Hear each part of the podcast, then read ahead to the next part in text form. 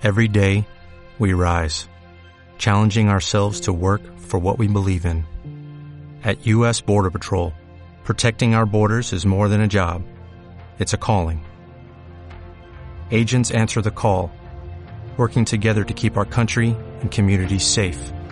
If you are ready for a new mission, join U.S. Border Patrol and go beyond.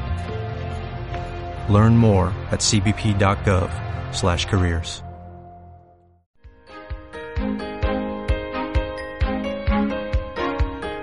Buceando el Evangelio.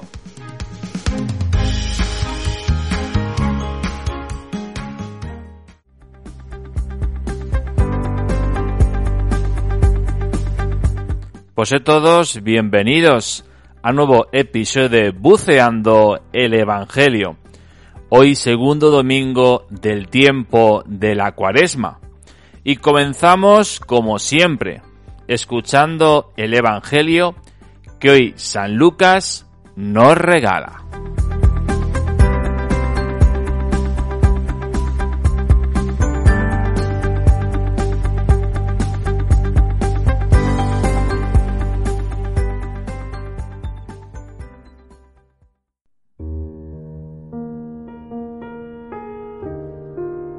En aquel tiempo tomó Jesús a Pedro, Juan y Santiago, y subió a lo alto del monte para orar.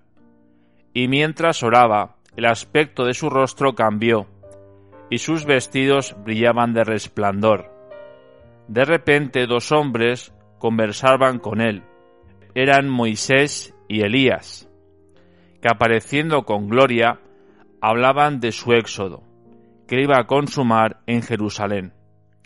Pedro y sus compañeros se caían de sueño, pero se espabilaron y vieron su gloria, y a los dos hombres que estaban con él. Mientras estos se alejaban de él, dijo Pedro a Jesús, Maestro, qué bueno es que estemos aquí. Haremos tres tiendas, una para ti, otra para Moisés y otra para Elías. No sabía lo que decía Todavía estaba diciendo esto cuando llegó una nube que los cubrió con su sombra. Se llenaron de temor al entrar en la nube. Una voz desde la nube decía, Este es mi Hijo, el elegido, escuchadlo. Después de oírse la voz, se encontró Jesús solo. Ellos guardaron silencio y por aquellos días no contaron a nadie nada de lo que habían visto.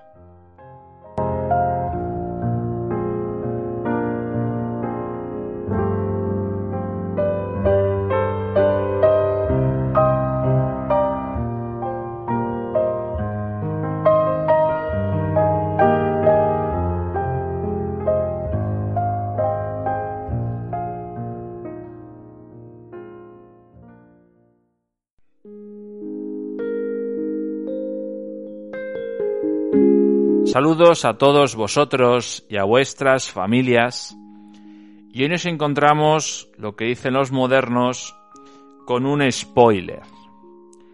Jesús nos adelanta parte del resultado final, no completo, sea desvelar el fin de Jesús, pero cómo les muestra parte de ese fin, porque se manifiesta en su poder, en su gloria, en un monte delante de solamente tres de sus doce discípulos, de Pedro, Santiago y Juan. Aquí es importante porque lo hace de forma privada. Esto se ha interpretado a veces como algo sectario, oscuro, algo que no se tiene que saber o conocer.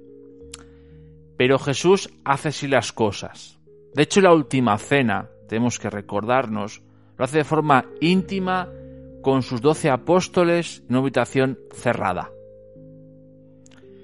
Así es Jesús.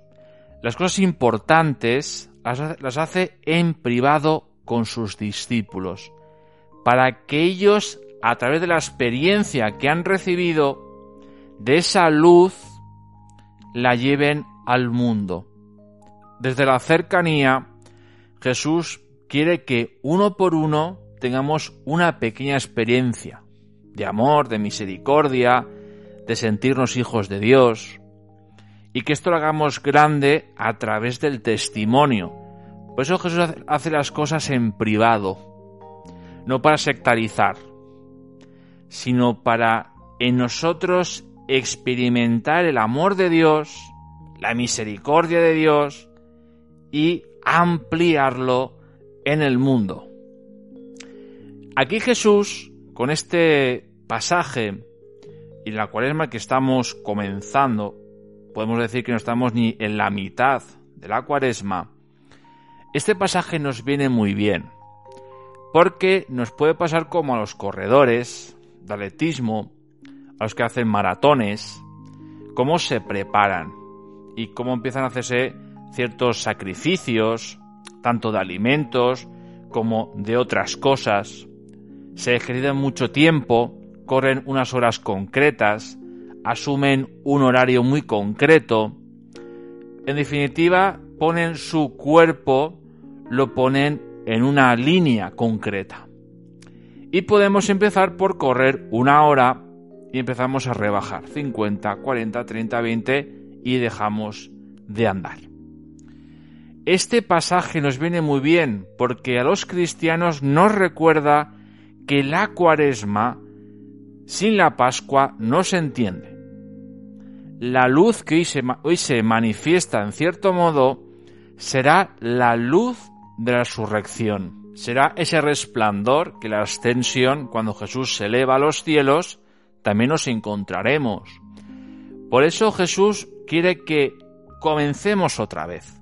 Si alguno ha dejado la mochila de esperanza, que, la vuelva a coger, que la vuelva a vaciar de esos buenos anhelos, buenos proyectos, buenos deseos y empiece de nuevo. Por eso la transfiguración nos ayuda a esto, a resituar esa cuaresma que teníamos pensada no hace ni dos semanas, a reponer esa primera esperanza bajo esta luz que ha de pasar por la oscuridad de la cruz. Pero esa cruz que sabemos los cristianos que nos abrirá la puerta, nos abrirá a la luz de la resurrección. Por eso os invito especialmente en este domingo a que nos preguntemos qué tal esa cuaresma que acabamos de comenzar. ¿He dejado de hacer ese proyecto? ¿Lo estoy rebajando? Pidamos al Señor que nos vuelva a poner esas fuerzas iniciales, esos deseos, esos buenos proyectos, sobre todo y ante todo a la luz de la resurrección que hoy nos anticipa como esa vitamina en la cual nos invita a coger.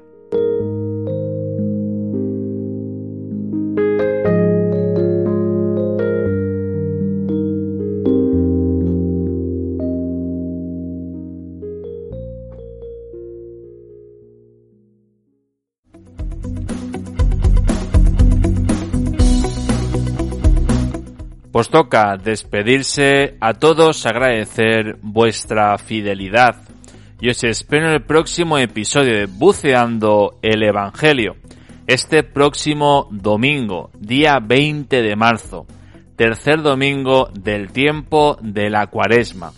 Y me despido con una canción de Atenas que se llama Que bien se está aquí.